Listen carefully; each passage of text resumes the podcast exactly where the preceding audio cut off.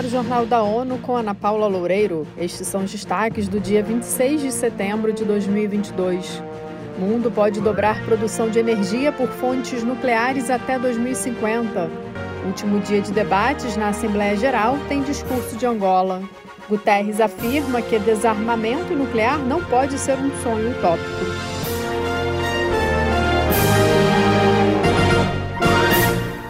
Agência Internacional de Energia Atômica, a AIEA, disse haver muitos países ponderando introduzir a energia nuclear para aumentar a produção energética confiável e limpa.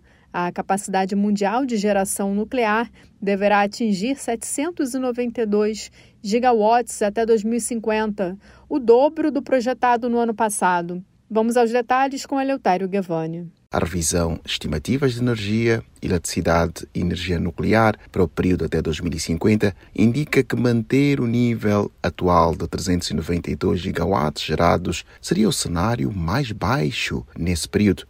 A energia nuclear é uma fonte limpa para a geração de energia e não polui o meio ambiente. No entanto, para que a previsão alcance o cenário mais favorável, são necessárias ações como acelerar a implementação de energia nuclear inovadoras. As projeções iniciais foram publicadas em 2021 e refletem crescente importância das questões de mudanças climáticas e de energia nuclear para a redução das emissões a partir da produção de eletricidade.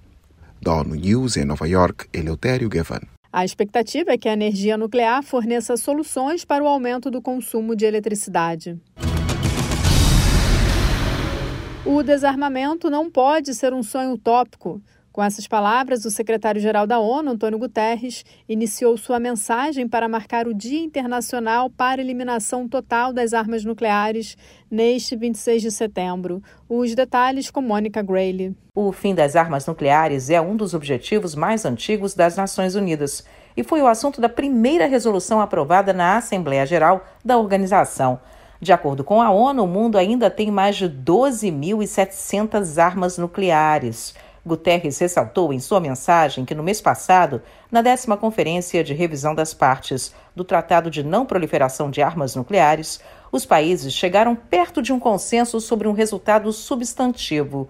Da ONU News, em Nova York, Mônica Grady.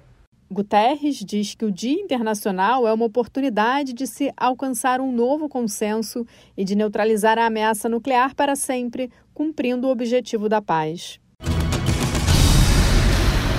Angola deve ser o primeiro país na tarde desta segunda-feira a discursar na Assembleia Geral para encerrar uma semana de debates gerais de líderes internacionais. A nação africana de língua portuguesa está sendo representada pela embaixadora angolana em Nova York, Maria de Jesus Ferreira. Este ano, a 77ª sessão do órgão tem como tema a sustentabilidade, a solidariedade e a ciência. Para o secretário-geral Antônio Guterres, esse é o momento de agir para conter a catástrofe climática, conflitos e guerras e outros desafios globais que tanto sofrimento têm imposto a populações de todo o globo. Às vésperas do Dia Mundial da Contracepção, neste 26 de setembro, e do Dia Internacional do Aborto Seguro, em 28 de setembro, relatores de direitos humanos publicaram uma declaração afirmando que as escolhas reprodutivas de mulheres e meninas devem ser respeitadas. Mais informações com Mayra Lopes. No texto, os relatores afirmam que, embora o mundo tenha visto avanços promissores, também houve reveses importantes que afetaram o acesso à saúde sexual e reprodutiva, incluindo o direito ao aborto seguro. Segundo especialistas, os direitos humanos estipulam que as mulheres devem ser livres para decidir quando engravidar, quantos filhos ter e como espaçar as gestações. A plena implementação dos direitos de saúde sexual e reprodutiva é indispensável para que mulheres e meninas possam exercer todos os demais direitos humanos e alcançar a igualdade de gênero. Da ONU News em Nova York, Mayra Lopes. De acordo com a Organização Mundial da Saúde, entre 14 mil e 39 mil mortes maternas por ano são causadas pela falha em fornecer aborto seguro.